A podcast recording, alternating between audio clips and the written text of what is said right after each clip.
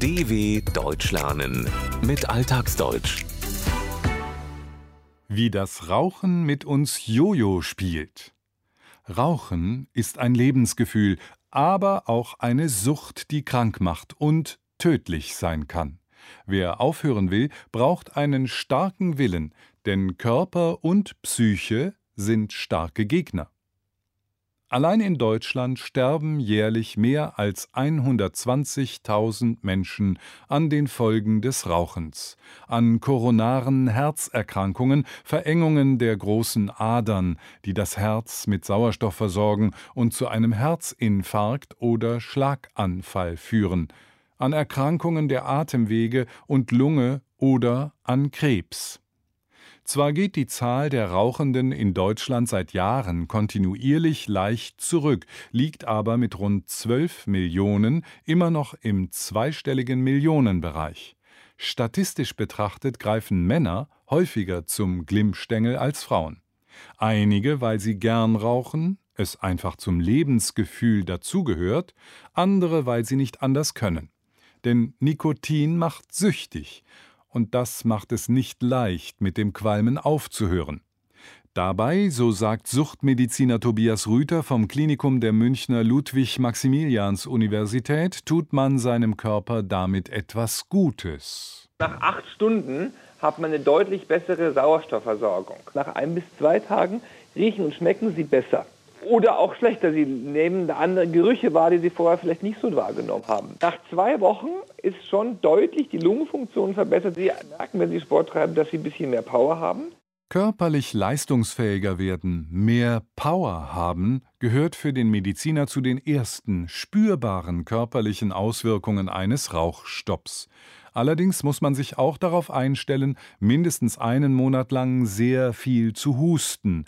Das hat einen einfachen Grund, sagt Tobias Rüther. Weil die Lunge anfängt sich zu reinigen. Wenn Sie rauchen, dann ist eine der vielen Reinigungsfunktionen der Lunge äh, fast gelähmt. Und sobald Sie aufhören zu rauchen, fängt die Lunge an, Frühjahrsputz zu machen. So wie viele Menschen in Deutschland nach dem Winter Frühjahrsputz machen, also etwa ihre Fenster putzen, Staub wischen, Schränke von innen und außen reinigen, macht es auch die Lunge. Sie befreit sich durch starkes Husten von Fremdkörpern und schädlichen Stoffen des Tabaks. Diese körperliche Reaktion ist nicht mit dem sogenannten Raucherhusten gleichzusetzen der erstes Anzeichen für eine chronische Lungenentzündung ist. Ex-Raucherinnen und Raucher stellen laut dem Suchtmediziner nach drei Monaten noch eine weitere Verbesserung fest. Sie schlafen besser als vorher. Rauchende leiden nämlich nachts unter Entzugserscheinungen, die sich in einem unruhigen Schlaf äußern. Fachleute sprechen von der Arousal-Reaktion. Die Folgen sind Müdigkeit und Abgeschlagenheit am Tag. Der Rauchende damit begegnen, dass sie wieder zur Zigarette greifen. Das darin enthaltene Nikotin wirkt anregend und löst die Ausschüttung von Dopamin aus. Daher unterliegen alle diejenigen einer Illusion, die meinen, in emotional auffühlenden Situationen helfe eine Zigarette zur Beruhigung. Auch ein weiterer Faktor ist nicht außer Acht zu lassen, meint Suchtmediziner Tobias Rüther. Bei Tabakabhängigkeit ist die psychische Abhängigkeit 50 Prozent der Miete. Sie tun 20 Mal am Tag etwas zu bestimmten Situationen. Und das ist dann wie der Pavlovsche Hund. Wenn Sie zum Beispiel immer, wenn Sie Kaffee trinken, rauchen, hat das Gehirn nach 20 Jahren kapiert, zum Kaffee gehört Rauchen. Wenn Sie dann einen Kaffee trinken, sagt das Gehirn, Moment, da fehlt was. Gewohnheiten sind die halbe Miete sind zur Hälfte für etwas mitverantwortlich. Beim Rauchen verhält es sich, so Rüther, wie bei den Experimenten des russischen Forschers Iwan Pawlow. Dieser konditionierte das Verhalten von Hunden. Zu Beginn der Experimente erklang ein Glockenton, dann bekam das Tier etwas zu fressen. Am Schluss reichte allein der Ton aus, dass der Hund Speichel produzierte, weil er mit neuer Nahrung rechnete. Das Gehirn hatte die Verbindung verstanden, kapiert. Bei Rauchenden klingelt diese Glocke permanent. Neben diesen körperlichen und psychischen Abhängigkeiten spielt auch das Alter eine Rolle, in dem jemand mit dem Rauchen begonnen hat, so Rüther. Die meisten Raucher haben zwischen dem 12. und 16. Lebensjahr angefangen.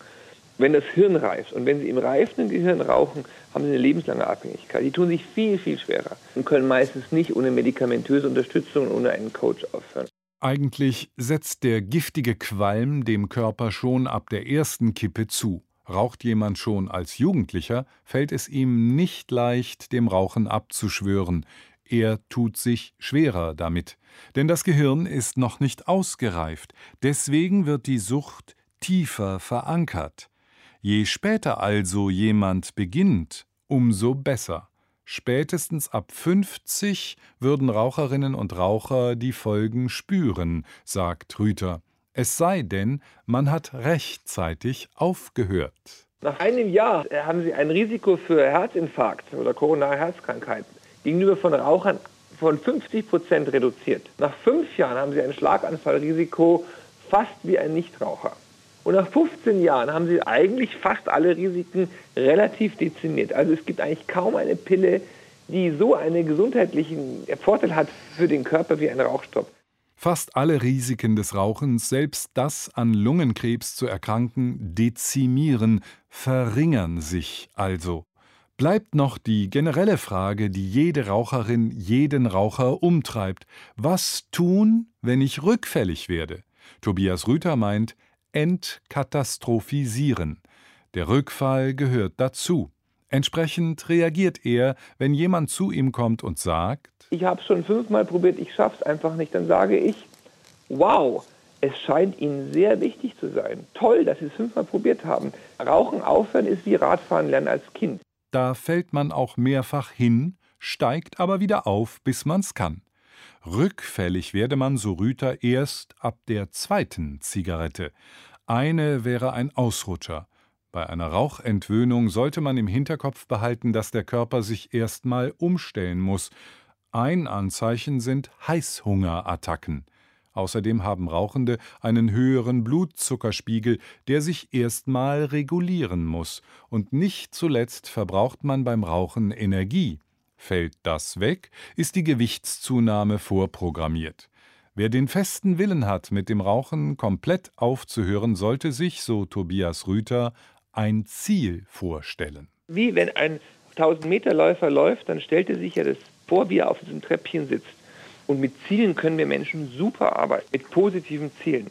Das kann beispielsweise eine Mutter sein, die von ihrem besorgten Sohn zu hören bekommen hat Mama, vom Rauchen stirbst du, und will, dass sie länger für ihn da ist. Es kann aber auch der Rauchende selbst sein, der stolz auf sich selbst ist, dem Jojo-Effekt widerstanden und es aus eigener Kraft endgültig geschafft zu haben. dw.com/alltagsdeutsch